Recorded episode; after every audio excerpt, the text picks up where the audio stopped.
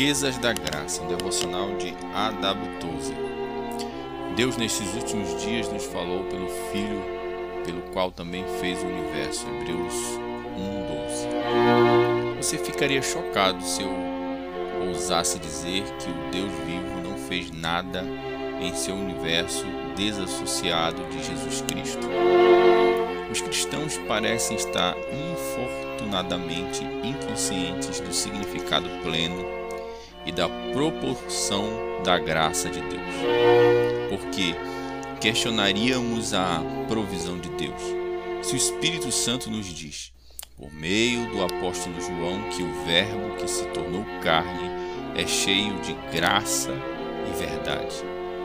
Irmãos, as estrelas em seus cursos os sapos que coacham as margens dos lagos, os anjos no céu e os homens e mulheres na terra, todos vieram da fonte que chamamos de Verbo Eterno. No livro de Apocalipse, João dá testemunho de todo o universo, unindo-se para dar louvor ao Cordeiro que foi morto, debaixo da terra, na terra e acima dela João ouviu criaturas louvando a Jesus Cristo, todos unidos em um grande coro.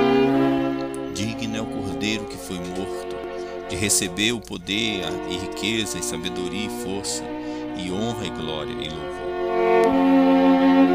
Sim, certamente todo o universo é beneficiado pela rica graça de Deus em Jesus Cristo. Senhor, eu louvo o teu nome Somente tu és digno de toda a minha adoração. Ajuda-me a caminhar honestamente hoje como um testemunho da tua presença em minha vida.